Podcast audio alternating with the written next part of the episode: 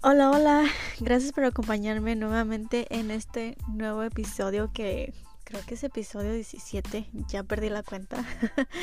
bueno, en esta ocasión invité a Emily para que nos hable de una de la organización en la que ella trabaja, que es ayudando a los agrícolas inmigrantes aquí en Carolina del Sur es una gran labor que hace ella con estos inmigrantes agrícolas que la verdad I feel like sometimes como que no nos acordamos de estas personas que trabajan en el campo en condiciones pero súper duras y bueno I just want to shine some light into her organización su labor y obviamente a los agrícolas.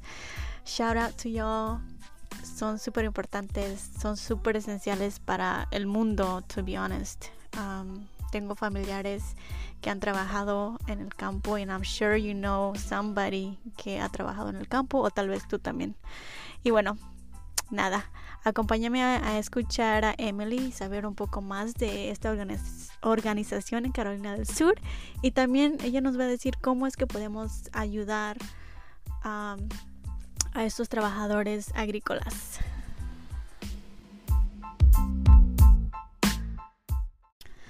Hola, hey, have you ever thought of maybe starting your own podcast but don't know how or where to begin?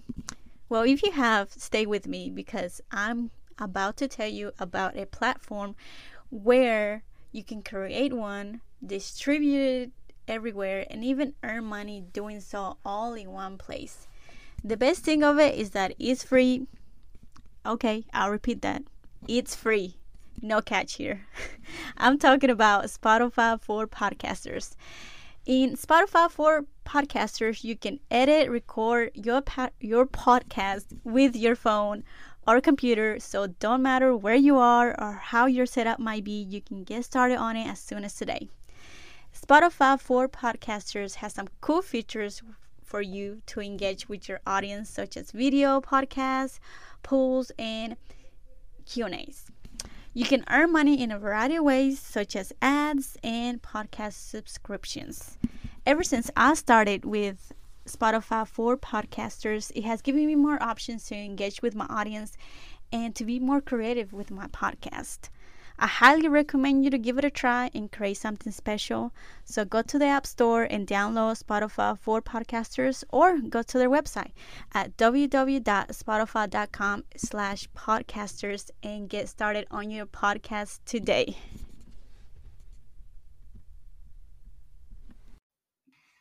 Hello everyone, yo soy Mónica y aquí me acompaña Emily Williams.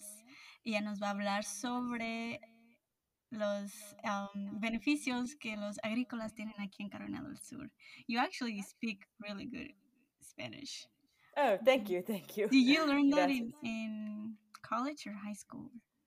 Um, a little bit of both. So uh, when I was, uh, ¿quiere que le conteste en inglés en español or whatever? No, matter. Okay.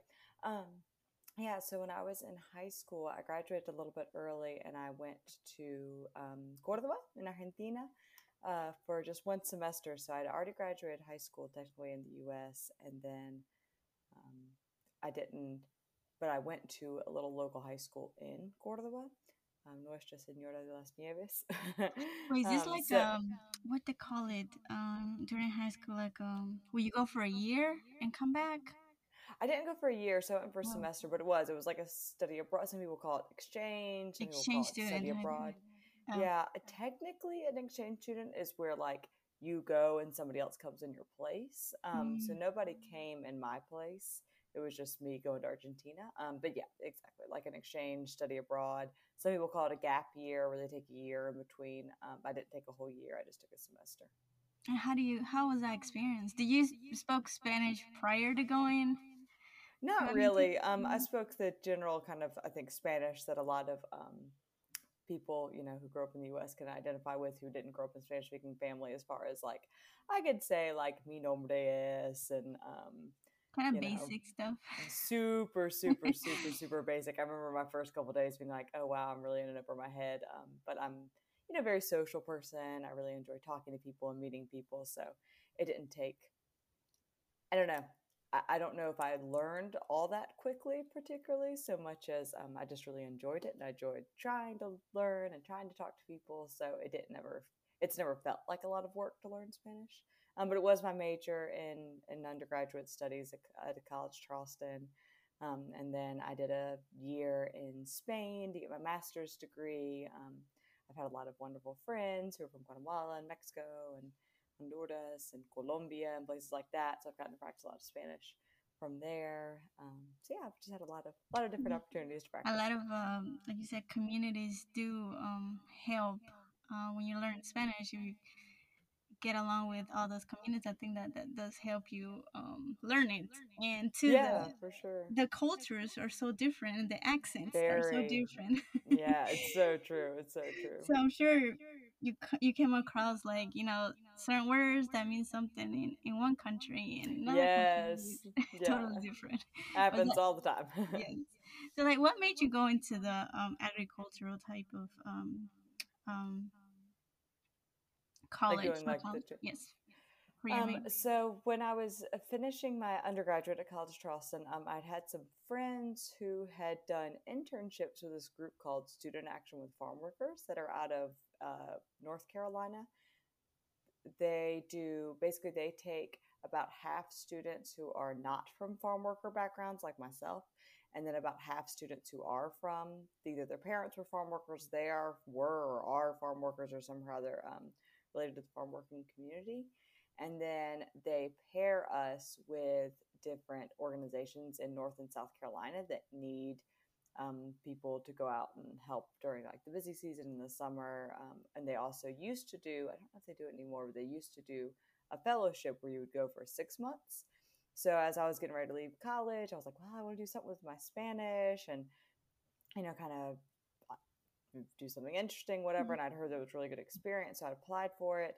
Um, I'm pretty sure that the main reason I got it was because because in my interview they asked me like a million times if I felt comfortable living by myself and if I had um, a car so I could drive myself places. And I was like, yeah, yeah. And they're like, okay, just to review, you do have a car and you would be okay with like being placed out, you know, by yourself. So I ended up being placed way out in like Western North Carolina, really far away from the other interns because almost all the other interns were either like placed with somebody like an intern partner mm-hmm. or they were at least in the same town as another intern or something like that. Um, and I was like hours away from everybody. But it was amazing because I worked with, the, I did an internship with this group called Vecinos Farm Worker Health Program. Um, they're in Western North Carolina, like basically in Sylva. So if like you mm-hmm. miss the Salida or whatever to get out to Sylva, you end up going to Tennessee. It's like passing Asheville, like another 45 minutes outside of Asheville. Um, and it was so much fun. I loved it. It was, um, I did basically like the, the outreach and taught like the health education classes, and then also like took people to appointments, did a little bit of case management during the day. Um, but I loved it. I couldn't believe that there was a whole job where like you go out and talk to people like in their homes and nights and weekends and like the flexibility of the schedule and the type of work it was. I just loved it. Um, if there had been a job open there when um, when I finished, I probably would have stayed. Uh, but they they didn't have any openings at the time, which is fine. Um, but yeah, after that, I was like, yeah, I gotta stick with this. So when I came back to South Carolina, I actually then started. How long was the um? How long did you stay over there? Just six months. Six months. So I was there from like June to November um, no. of that year. Yeah. Um, so then when I came back to South Carolina, I started looking for jobs, you know, that would still be with the farm working community, um, you know, either in health, legal aid, you know whatever. And so there was an opening at least i had i had experience with health. So i, I applied like i looked around at like at franklin do better in different groups but just nobody was hiring which you know happens. Mm-hmm. uh, but then i got lucky and the east coast migrant head start project was hiring. They used to have a center out on johns island um, like at the low country of south carolina for the children of migratory farm workers um, so then I started working there as a family services coordinator. That was a beautiful job. Um, you know, it could be a little stressful sometimes, but uh, it was a beautiful job. It was so much fun getting to know the families and, you know, seeing some folks year after year, kind of getting to know the patterns of when people moved. It was great if you did have. ¿Me, ¿Me puedes hablar un poco de la vida de un farmer, cómo es durante un año? Durante el año, ¿dónde, cuáles son, like, I know they like, like you say, they come and go during the year. Ya, o sea, bueno, obviamente eso es mi perspectiva desde como haber trabajado como asesorando a los papás o este, ayudándoles como con sus metas educativos para sus hijos, este, como apoyándoles a ellos, ¿verdad? Entonces igual, de repente si este, quieren aprender un poco más sobre eso todavía, este, sería prudente tal vez invitar este, un trabajador agrícola. Este, tenemos mucho, muy buenos este, estudiantes y familias este, que tal vez podrían venir un día para hablar un poco más sobre sus vidas. Pero lo que yo te puedo platicar desde una perspectiva como abierta de... porque pues nosotros ah, en mi trabajo actual, este, como en Migrant Ed, este, trabajando con muchos diferentes estudiantes y familias, este, hay como, o sea, porque por un mano tenemos este, lo que llaman el labor doméstico, lo cual quiere decir este, que son personas o de la área, como literalmente como del pueblo o ciudad donde están viviendo, este, o mínimamente como de otra parte de Estados Unidos, este, como por ejemplo en Carolina Sur, este, muchos serían como de Florida, aunque no todos, entonces, este, hay, bueno, siempre cuando hablamos de, de cosas en general, este, va a haber excepciones, ¿no? Este, por cada persona que se podría decir tienen un base en Florida y que pasan por Carolina del Sur, pues habrá gente que su base es Carolina del Sur y luego se van a Michigan durante el verano para piscar um, arándanos, blueberries, ¿no? Ese tipo de cosas. Um, y también este es interesante, es un tema que hemos hablado como a nivel nacional, de Migrant Ed y pues de muchos diferentes servicios este, para las familias agrícolas que pues yo no pretendo tener la respuesta, tampoco va, pero este, está cambiando porque este, vemos que más y más los granjeros, o sea, las personas que son los dueños de las granjas, las fincas, dependiendo en el vocabulario que usa un español, este, están usando el programa de H2A, que es un programa de visado donde este, las personas vienen por un que pues podría ser su propio tema también para abordar ¿no? toda la visa de trabajadores agrícolas, este, pero es una visa que este, donde los pidan de su país de origen, mayormente México, aunque también vemos de Honduras, de um, Guatemala, de Sudáfrica, o sea, técnicamente podrían ser de casi cualquier país, pero pues este, con el HOSA el granjero tiene que pagar como una cierta cantidad o sea, tiene que como pagar para que vengan. Como el proceso de traerlos. El proceso, aparte, abogados, o que sea, entonces pues obviamente sí puede llegar a ser un poco más caro, ¿va? Este, entonces, anteriormente había muchos más este, granjeros que todavía usaban como lo que llamamos el labor doméstico, ya que sea como grupos que venían de Florida y también contratando gente como local. Este, para trabajar en las fincas, este, en las granjas, y ahora más y más están usando el H2A por muchos diferentes motivos que otra vez podríamos abordar. No, no sé cuánto tiempo tenemos para platicar estos temas. Sí, sí, sí. Este es súper interesante, pero como ya te había mencionado, sí. yo no sabía de todos este mundo agrícola de los de, y todo lo que pasa, ah, todos los servicios que tiene Carolina del Sur que pueden adquirir. Um, sí, también. Ya, entonces, o sea, hablando en generalizaciones, para como volver a la pregunta, este, los ácidos, o sea, hay como ácidos A que este, suelen ser, aunque no exclusivamente, pero suelen ser personas este, que vienen, cuando decimos solteros o solteras, no quiere decir que no están casados o que no tengan hijos en su país de origen, pero que pues viajan sin ellos, ¿no?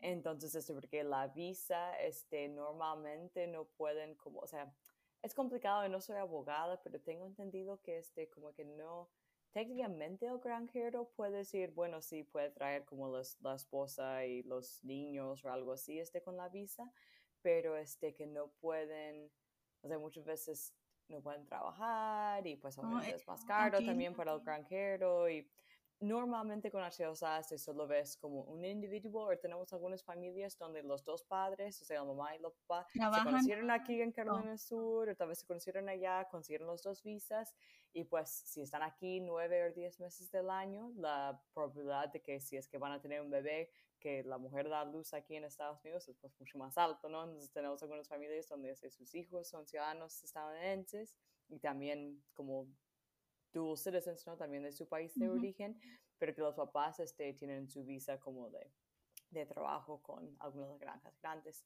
Luego, por la otra mano, tenemos como las familias este, domésticos, donde normalmente tienen como un base, ya que sea Florida, Carolina Sur, Carolina Norte, donde sea, este, y viajan a diferentes partes de Estados Unidos para realizar trabajo agrícola, pero como más y más de esas granjas grandes están contratando visados, este, hay menos y menos trabajo para las familias que hayan hecho esas como mudanzas tradicionales, vamos a decir, entre comillas.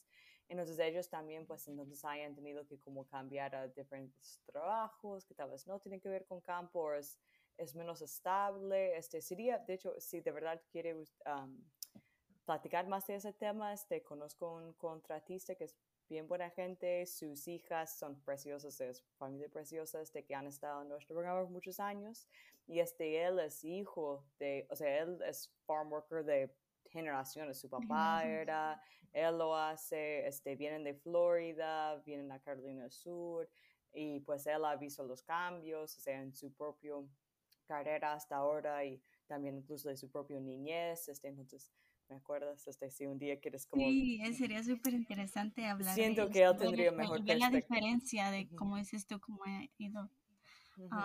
pero enfocándonos, enfocándonos más en tu trabajo, en lo que tú haces eh, con las familias agrícolas, ¿qué es lo que ofrecen ustedes con las familias y los niños y la escuela? Sí, este, entonces estoy tratando de siempre pensar en cómo hacerlo más conciso.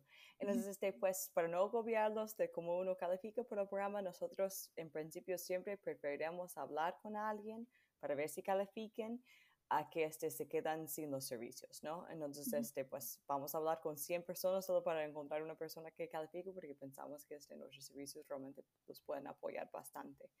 Este, uno califique mayormente este, tiene que ver con de que si son nuevos al condado en que están viviendo, que los, o sea, los que técnicamente van a recibir los servicios son los hijos o los jóvenes en sí, que tengan menos que 22 años y que no hayan completado high school aquí en Estados Unidos. Pueden haber completado high school en su país de origen, pero no aquí. Entonces, pues, por ejemplo, si es una pareja que tienen dos niños, uno en el middle school y uno en el elementary school, este, pues técnicamente los servicios serían para los niños, pero obviamente trabajamos con los papás también porque reconocemos que es una unidad familiar y si todos están estables y bien, los niños van a progresar mejor en la escuela, ¿verdad?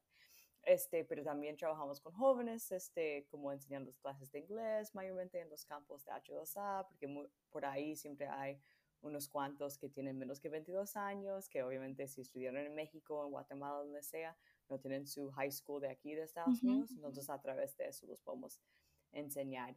Entonces, este, tiene que ser nuevos al condado y que hayan como básicamente haber hecho trabajo en el campo en los últimos tres años. Claro, hay más como preguntitas y detalles, pero eso es como para tener lo básico para, para, calificar. Lo básico, exactamente, porque este, y no tiene que ser, porque a veces tengo madres y padres en familia que dicen, no, pues tenemos como 15 años viviendo aquí en, en Lexington, por ejemplo, pero este, todos los diciembre se van a Florida por dos o tres semanas para la pizca alta de fresas para ganar un poco más dinero y ya luego regresan. Entonces, este, o sea, técnicamente para ellos su base es Lexington, pero siguen calificando por el programa porque cada que se van por, otro, por motivos de trabajo de su condado con los niños y regresan, vuelven a calificar. Ah, Entonces, igual tenemos familias este, que su base, como lo digo, es Carolina del Sur, pero cada dos, tres años se mudan por un tiempocito para trabajar y en eso vuelvan a calificar. Entonces, depende, va, pero eso es general. Lo que nosotros hacemos, este, sé que suena a lo mejor, este, no es como tan concreto, pero todo se tiene que basar alrededor de la educación de los hijos, obviamente, este, porque pues estamos, nosotros recibimos un, un grant como un pues dinero. Como dinero del gobierno. Del gobierno este, federal este, para hacer nuestros servicios. Entonces, este, como es un programa de educación, tiene que, tiene que basarse alrededor de la educación. Entonces, este, nosotros hacemos lo que llamamos ¿no? triage, como, este, la, como pequeña, como, med, como para medir las necesidades de la familia. Obviamente, este, no podemos hacer todo, este, no somos ni magos, ni este, abogados, ni médicos, este, nos, o sea, sí, muchos de nosotros somos como casi entre tutores, como de, like, tutors, you know, like, para enseñanza. Este, hay algunos que son como maestros o que tienen un tipo de certificación de maestro, pero hay muchos que no, pero pues muchos de nuestros estudiantes y familias nos dicen maestro o maestra porque nos asocian con la escuela y eso está, o sea, perfectamente bien, no pasa nada. Este, pero estamos entre como eso y un trabajador, trabajadora social. Entonces, este, es más como mirando las necesidades de la familia. Entonces, si llegamos y vemos pues que ya cuando sabemos que la familia califique, están y pues obviamente también no los, los necesidades cambian. Puede ser que tienen muchas necesidades cuando los recién conocemos, pero ya después de dos años están más estables, están mejor y es muy bello. A veces ellos mismos este, nos llegan a apoyar con las otras que van ah, llegando. No tengo familias este, que a mí me regalan como ropa que ya no les quedan sus niños para que yo la pueda regalar a otras familias o de que yo les presento de que, hey, mire, no sé cómo usted vea, pero tengo una nueva mamá que acaba de venir de X país, este, está como poco agobiada, desubicada, obviamente la estoy tratando de apoyar, pero usted está en una muy buena posición porque pues ha vivido eso para platicar. La experiencia de ayudarle. Ajá. Sí, entonces a veces también se prestan entre ellos, ¿no? Este, más, más apoyo, que es siempre muy bello. Este, entonces, es más que nada para ver qué necesitan, porque si están aquí solo cuatro semanas, este, en camino a, qué sé yo, a pequeña para la pizca de tomate y solo están aquí por unos 3, 4 semanas en el verano, pues a lo mejor es decir, bueno, están bien, este, no sé, a lo mejor este, no está funcionando el aire en su unidad, a ver si podemos conseguir una donación o al menos un, un fan, ¿no? Para circular aire, tal vez unos como actividades educativos este, y divertidos para los niños hacer durante el día, para que no se aburren o cuando regresan, si es que se van a ir a trabajar con sus papás, este, que tengan algo. ¿Ustedes les ayudan como si tienen bebés chiquitos como en tipo guardería? Like a daycare? Ya, no específicamente porque somos un equipo como de seis para todo el estado. Este, técnicamente tenemos oficinas centrales en Colombia, pero en realidad nuestras oficinas, o sea, estoy en mi casa, este, o es mi carro. Entonces, este, no tenemos como un lugar tal cual para guardar a los niños. A veces, este, en los veranos, si tenemos una como concentración alta, o sea, este, mucha gente viviendo en la misma área, que sabemos que van a tener niños y todo eso, de repente podemos como casi subcontratar con las escuelas públicas o otros servicios o acampamentos de verano que ya existen en la área para decir, ok, este, pues si, no sé, por cada niño le vamos a pagar la inscripción, este, si ustedes los dejan inscribirse por el verano mientras están aquí. ¿No?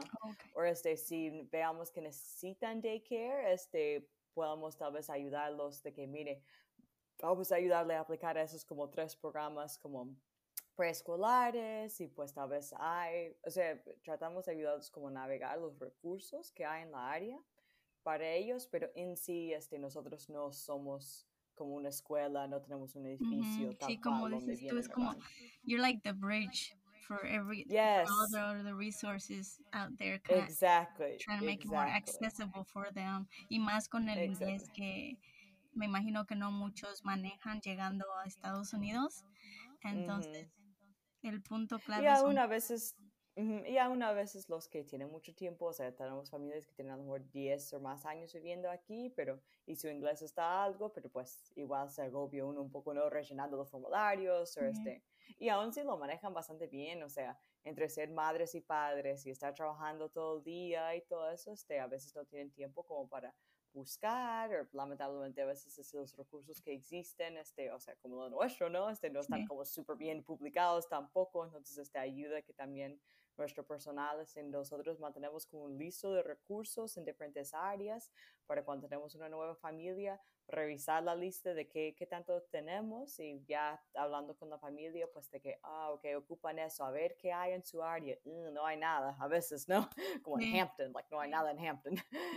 Este, pero, um, pero ya, entonces tratando de como ubicarlos con los servicios que hay, pues siempre pasa alrededor de la el bien escolar de los niños. Este, también tenemos el derecho, como somos el Departamento de Educación, este, de pedir las expedientes en las escuelas y ya luego, dependiendo cómo van los niños en las escuelas, si vemos que van muy atrasados o algo, este, pues los ponemos, tenemos una lista de estudiantes que necesitan ayuda como educativo, ¿no? Este, entonces ya luego también coordinamos para proveerlos un tutor, tutora o de nosotros mismos los proveemos los tutorías. Este, hay muchos niños, la verdad, que no, no es tanto que no entienden la materia, este, a veces simplemente necesitan un poco de apoyo entre ellos y sus papás, pues estableciendo como buenos hábitos, ¿no? De que, bueno, sé que están compartiendo ese trailer con otra familia, sí es difícil, este, como buscar, pero bueno, como familia vamos a decir, ok, de las 7 a 8 es hora de dedicarnos a los estudios, vamos a tratar de estar medio callados, no de molestarles, cada quien tiene, ya que sea en el piso, si no tiene muebles, pero o sea, vamos a como dedicarnos un poco a este espacio. Estas familias usualmente están como together in a, in a kind of like a community type of thing, las familias agrícolas. It sort of depends. So if they're following um, the usual like Florida to South Carolina to North Carolina, like if they're following some sort of traditional stream, mm-hmm. then usually what's happening is that they have like, or if South Carolina is their base, like so usually they'll have like a base where mm-hmm. that where kind of the niños and the family considers like es nuestro hogar, right? Mm, so like sometimes our Florida kids, I'll see them in Carolina, and they're like, oh, estamos aquí de vacaciones por verano, but like we're gonna go back to like if you ask them like donde vives, they'll be like in Florida, even though they're living in South Carolina por gotcha. dos o tres meses, but like para ellos no viven in Carolinas would viven in Florida, right? Mm-hmm. Which makes sense. Um, so it just, I know I keep saying it depends, but it just depends so much. Um, then we have other families that are like maybe recién llegaron, maybe the mom worked like empacando, qué sé yo, fresas por unos meses, and now el papá trabaja en construcción, la señora en limpieza, ya ni trabajan en el campo, pero because they did when they first came in, we have them in the program you know, or they could end up working at like the um, polleras or um, uh, recolectando los huevos. O sea, hay muchas diferentes cosas que pueden hacer que caben la agrícola. So it kind of depends. Um, si están como mudándose tradicionalmente, tienen como un hogar, then they have like a trailer or something. Mm. If they're but the farm owner usually provides some sort of housing. It's yeah, I was going to ask, does the farmer provide some kind of housing for them. That was yeah, but you just answered that. yeah, well, again, it kind of depends. Um, if mm-hmm. it's a bigger farmer that's used to getting big groups of people, they know that like les viene mejor tener un hogar para ellos. Mm-hmm. So they'll have like some sort of. It's usually very basic, almost like a camp. You know, we call them camps, where it's like a um, you know like a cement building where people mm-hmm. can mm-hmm. they have like a room for each family or sometimes they have a big room and the families separate their spaces like with um, sheets or something like that. Um, okay. Um, but more and more of the farm owners that would traditionally have housing are going towards H2A. So they use that housing for the H2A workers. Um, so if they do hire any domestic labor, usually those folks are on their own trying to find housing. Um, or the people who are working on farms who aren't H2A workers are just working on small farms or just kind of here and there. And it's not it really looks i would say i mean i would be interested to hear you know like what some of our other families have been doing it for a long time but i would say even since i started working with the general farm working world in 2012 like las cosas han cambiado mucho en los últimos sí. 10 11 años like cada año como digo porque vemos si alguien contrata H2A ya no vuelven a, a labor doméstico Ok. So, sí, es, es like, como dices tú, sí están cambiando para bien.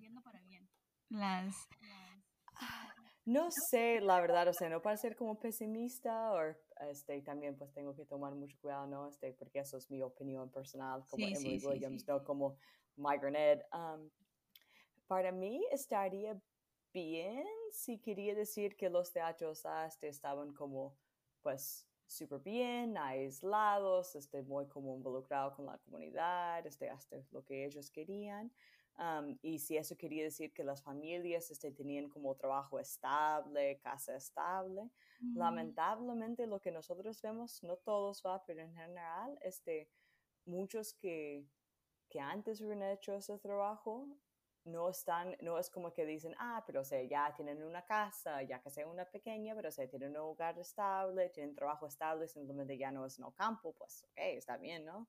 como dices, este cambio para mejor. Lamentablemente lo que vemos es que entonces están en ciertos sentidos aún menos estable, porque mm. están como siempre buscando, no sé si hayas leído, I'm always referencing this book and nobody has ever read it because it's from like 100 years ago. Um, have you ever read The Grapes of Wrath? Probably not. No. no, there's no reason. I'm no, no. It's totally fine. I'm always talking about it, and people are always like, Emily, this is a horrible reference. Very Grapes of Wrath. Um, I'll I can send you like a reading recommendation. Yeah, yeah, that's fine. Um, Grapes of Wrath is a good one, even though it's old. Um, there's also a book called Fresh Fruits, Broken Bodies. I know it's a very depressing title, um, but it follows sort of the world of migrant farm working. Now, it was from like 10 or 15 years ago, and it's the Western stream, so like the California up to Washington mm-hmm. stream, which is um, a lot better than the Eastern stream as far as like payment goes, as far as working conditions go. So you can just imagine like how everything is out there, it's way worse over here. Okay. Um, so I would really like to see somebody do like a modern, like a actualizado, you know, version of that for the Eastern stream. Um, but it gives you a little bit more of an insight into kind of the sort of how things were at any rate. So yeah, so unfortunately, what we do see is instead families are just as economically unstable as when they were working in ag. In some ways, worse because it's like, well, I've got you know, like one time I was helping a um, dad fill out some an application to be at the Head Start. Um, mm-hmm for his kids and they were asking like you know well we need to have like proof of income and obviously this guy just gets paid in cash everywhere you know so i was trying to explain to them i was like well he really just gets paid in mm-hmm. cash like is there like a self deck or something like that they can do? And you're like well we'd rather talk to his employers. I'm like listen i don't even think he knows. You know what i mean? Like i was asking him i was yes. like quiénes son sus empleadores? He's like pues uno lo llamamos el bolillo. You know i'm like yeah we're gonna put el bolillo like that doesn't make any yes. sense um, for in this context. So I was trying to explain to the lady, and so um, so then I was asking the dad, you know, I was like, señor, ¿de cuántos como jefes, patrones así de que le llama a usted por el trabajo piensa que tiene? And he was like, mm, yo creo que unos 20, 22, 23, because mm-hmm. that's just the reality. You know, you got like, well, this guy called me and he needed somebody to come paint this house, so I trabajé por dos semanas, and then había uno dos meses en que no trabajé, and then yeah. I worked, you know, this guy needed me to go move a refrigerator, and so I moved a refrigerator, and now I'm home again. You know, there's a lot of that, mm-hmm. unfortunately, which then makes it hard for people to have like stability, nicer stability, nicer housings, and they're having to move all the time, or constantly having people move in and out. You know, multiple families having to live in the same smaller home to make rent work. Um, so, but just how many hours? How many hours average does a farm worker um, work? I have no idea what the average is. Yeah. Um, you mean during the year or during yeah. like their yeah. busy season? Um, yeah, let's let's say the busy season.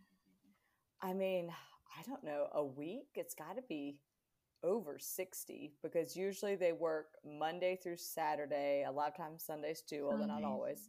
Um, sometimes not Saturdays, but usually, especially in busy season, because they want to work a lot so that they can make a lot of money. I mean, it's not mm. much money, but like they can make more money so that then in the winter when there is no work or they are back no to the yeah. whole like pues a ver que you know life that they'll have some of that money left over so i mean because you're talking about they normally i mean it depends on what kind of crop they work with and if they're in la Baccalorda i know a lot of families were like they work all day in the field and then they come home and mom and dad turnan or something or maybe mom comes home and stays with the kids and then dad goes back to la Baccalorda or los dos so then they've been mm. in the hmm. field all day from like 6 a.m. Yeah, to like that's something that people don't really grasp.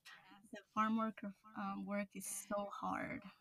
It it's, yeah. And it's it's and it's often not always. You know, not I, am not a contract, you know, labor contractor, so I can't speak on all of it. But it's generally by the piece. You know, so like por cada cubeta te dan, you know, like 50 centavos or un dollar or whatever it is mm-hmm. for the mm-hmm. depending on what you're picking and and how much the market rate is too. You know that yeah, that um, affects it's a lot of things that affect pay. Yes, I mean they might. So sometimes you might you know be working with a family and you're like, oh well, like you know so and so made like eight hundred dollars, but you're like, okay, yeah, but he was literally or she, you know, some of the ladies actually are better pickers even than some of the men. Mm-hmm. Um, you know, she was literally picking watermelon 12 hours a day, six days this week. Like, I mean, you think CrossFit's extreme. Like, they're just doing CrossFit 12 hours a day.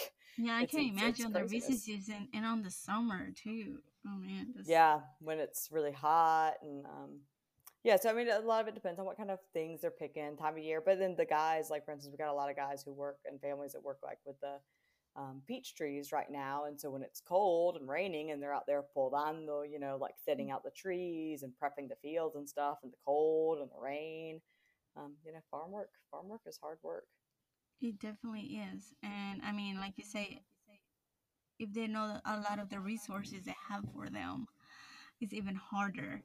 Um, so you coming in and helping at least with the, you know, the resources. I mean, find, having somebody to say, hey, you can get this, or we try yeah. to help you with this. I guess that's like a lift, you know, off their shoulders un peso.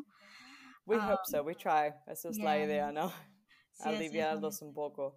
Yeah, because then we try to work with the clinics. Those clinicas are great and work with us too. You know, to like we'll go do outreach together, um, like the yeah, because I heard también que hay, clínicas para que van para los las cómo se llaman las farms.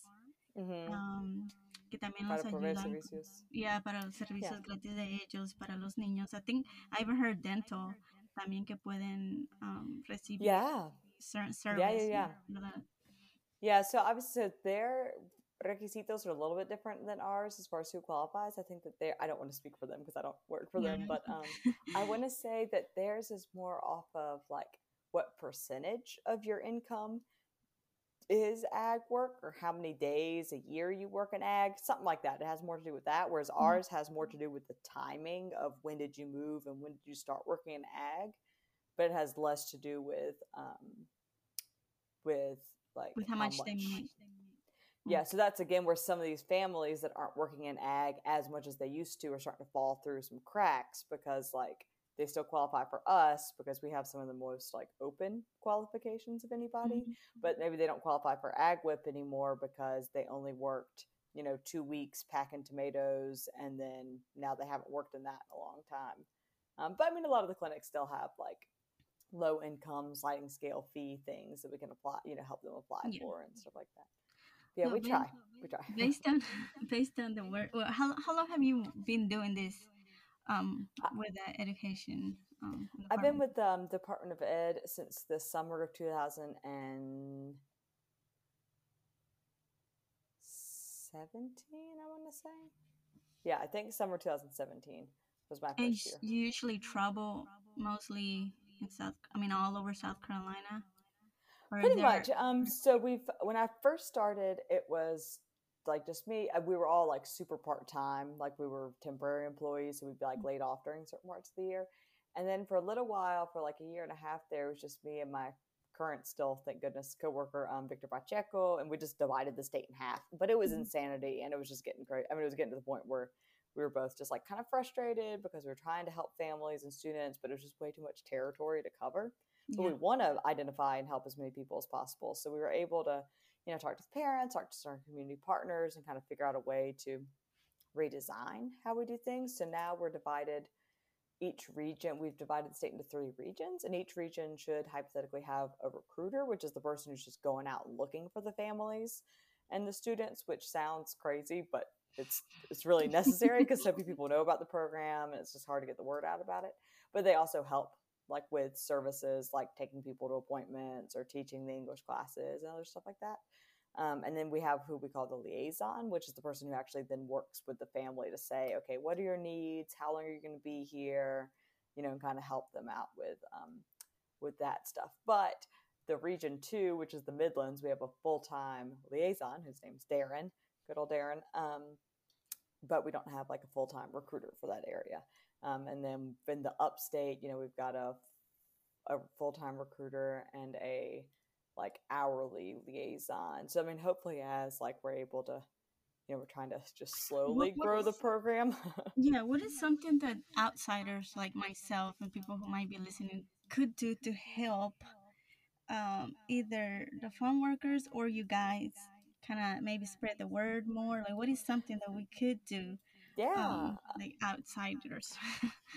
Yeah so there's several things you can do. Um, one of course is spreading the word you know if you know folks or even if you don't happen to know people but just anything that can kind of help legitimize us. Obviously, it sounds crazy if we show up to somebody's house and we're like, we want to give you like free stuff because you work on a farm and you're new, and people are like, okay, like, you're like, sounds... are you sure? Is this legit? yeah, whenever people are like, ah, lo vamos no que pensar, I'm like, entiendo. I would say lo mismo. Like, sé que es mm. uno de locos, pero like de verdad somos, you know, gente de confianza. Um, so yeah, I mean, just spreading like haciendo correr la voz de que nos llamen. Este, I can like give you my phone number, or you have my phone number, but I can yeah. leave it, or I can say it real quick on the thing, whatever you think is appropriate. Um, que nos llamen para ver si You guys have a website that you guys um. um we have our Facebook page, mm-hmm. which is um, if you let me like find the exact wording of it. Um, I, I could link it on the on the okay. post.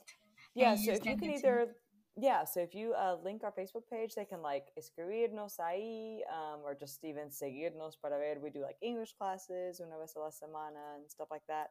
Um, they can call anybody who wants to can call me um, because part of my job is to get like to help kind of coordinate the field mm. staff. Um, so my number, I'll say it a couple times in English and Spanish, is 803 542 0387. Again, that's 803 542-0387 y en español 803-542-0387, de nuevo 803 542-0387.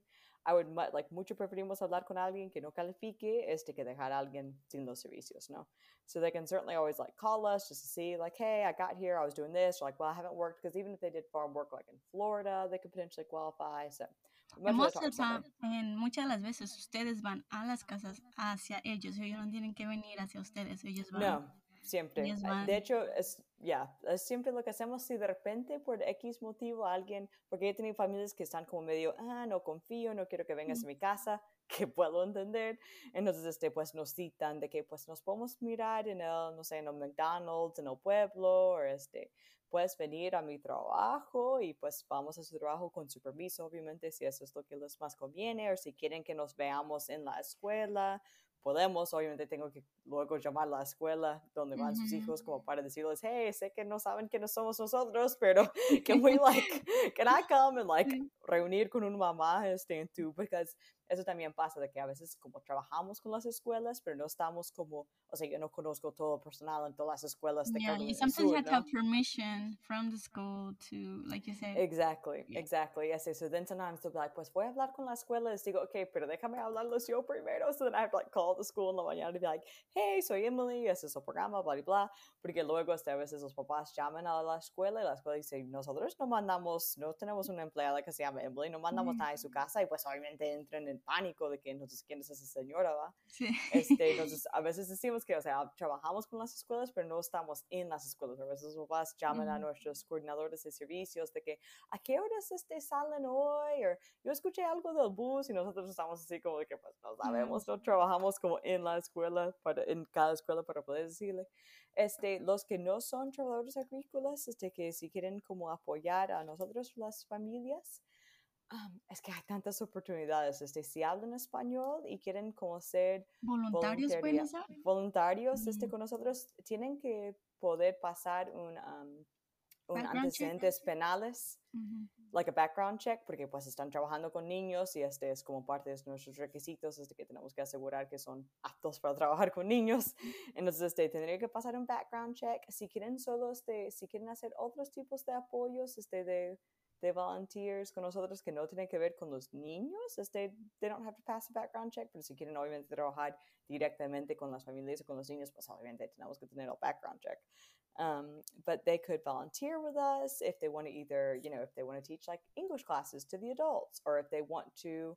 When like, they maybe... when they first when they want to do that, do they go to the farm worker um, house or, um, like say if you want a tutor maybe? Do they go to where the um, family is located at? Their Almost house? certainly. A lot of the families that we work with don't have their own transportation, or they might only have one car and they don't have two cars. I mean, a lot of them don't have any cars, but they don't have, or maybe they don't feel safe driving or something like that, like to unknown places. Mm-hmm. Um, so, yeah, they would either have to tutor the kid at the family's home, or they would need a tutor, to figure out a way to tutor them like at school. We'd have to either figure out some way for um, and just and just to say, these farm workers are like everywhere. Um, yes, we have a family in every county in South in every Carolina. county. Yeah, so it's obviously really there are, yeah, there are concentrations. Like we have large mm-hmm. concentrations in Beaufort and Colleton and Charleston. We've got large concentrations in like West Columbia, you know, Saluda, Ridge Spring. Obviously, is where a lot of like the big English classes would be. Big concentration in Greenville, Spartanburg, Gaffney, decent amount in Newberry, so there are concentrations for sure. Like yeah, you know, yeah. if you wanted to Um, yeah, but we would be happy to work with whoever about like what they're interested in doing. It's also always really nice if we can find somebody who can be like a. Um, this requires más compromiso, mm-hmm. um, but it's really bello cuando puede funcionar um, to have somebody who's acts like a um, like a mentor un mentor a un mm. joven este, que tal vez, pues, no sé, quieren estudiar para ser doctor, pero pues no conozcan a nadie en su familia o su círculo social, que sea, este, que hay un doctor o doctora que puede venir a hablar con él o ella varias veces sobre sus metas, y like, darles recomendaciones de que seguir estudiando y darles como apoyos y ánimos y empezar a como conocerlos un poco.